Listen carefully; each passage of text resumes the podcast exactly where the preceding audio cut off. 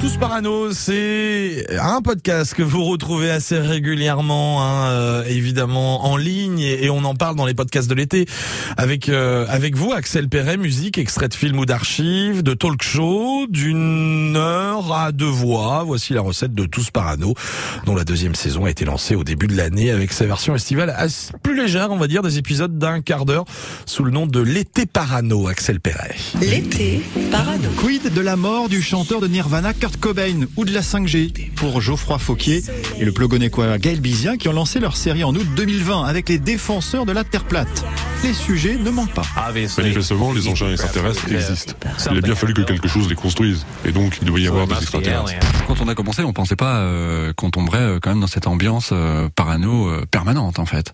On connaît tous maintenant quelqu'un qui a une vérité alternative euh, sur euh, la guerre en Ukraine, euh, sur euh, la vaccination, sur le Covid, euh, sur le réchauffement climatique. Enfin, c'est vertigineux. En fait, on vit dans, dans, dans une drôle d'époque où tout le monde s'informe et tout le monde pense avoir une petite information supplémentaire qui fait que ah oui, mais moi j'ai compris autre chose que toi.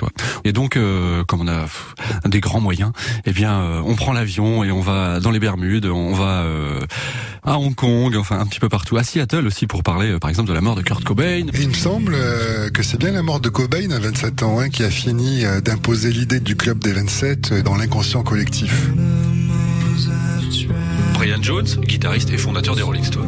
Et Jimi Hendrix aussi, bien sûr. Ceux qui pensent qu'il a été euh, tué par exemple par sa femme euh, Courtney Love. Et puis euh, on va en Lozère, on fait de la pêche à la truite.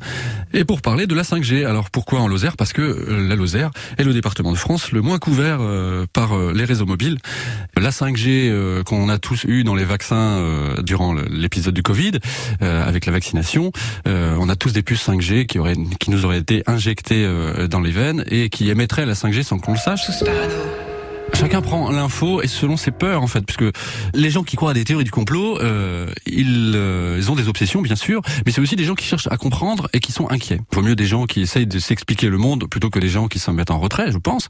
Après. Ils ont peut-être suivi, suivi un chemin un peu exotique, mais euh, au moins ils euh, lisent les informations et ils cherchent à comprendre. Et donc c'est des gens avec qui il faut discuter déjà, parce que parfois aussi leur point de vue peut être intéressant et il est parfois aussi inspiré de faits réels. Parano. L'été parano, des cartes postales drôles et richement documentées autour des théories du complot, plus ou moins fantaisistes. À écouter sur podcastx.com et les plateformes de podcast. Merci beaucoup, Axel Perret.